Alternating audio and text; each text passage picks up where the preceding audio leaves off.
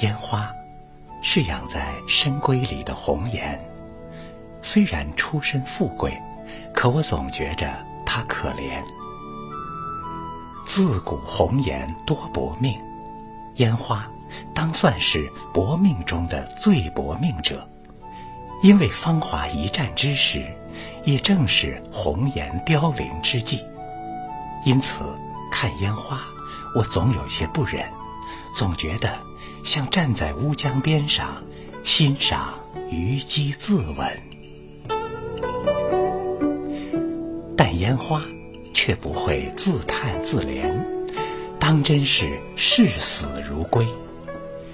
嵇康临行要扶广陵散。荆轲刺秦要唱“壮士一去兮不复还”，更有那哭庙致祸的金圣叹，追魂炮声中仍念着“不要让盐菜与黄豆同吃，大有胡桃滋味”的发现失传。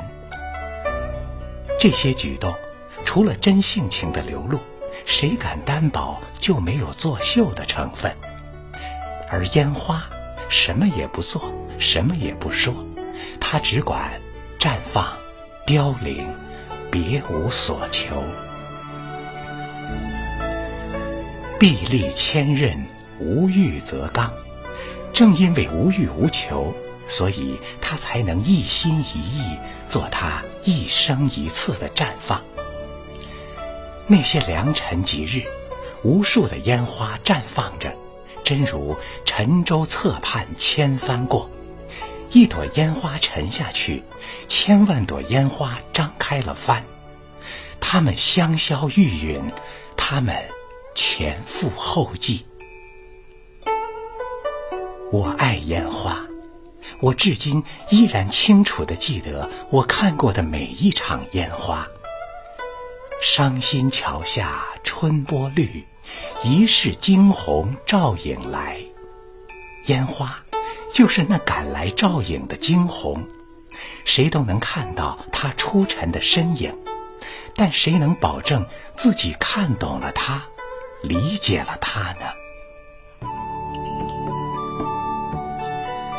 人生一世，草木一秋，与山川大地相比，我们的生命何尝不是一朵稍纵即逝的烟花呢？但我常想，即便就是这短暂的一生，又有几人能够像那烟花一样，为了一次的灿烂而拼却整个的性命呢？在绽放的一刹那，在众人的欢呼中，烟花，你听见我的叹息了吗？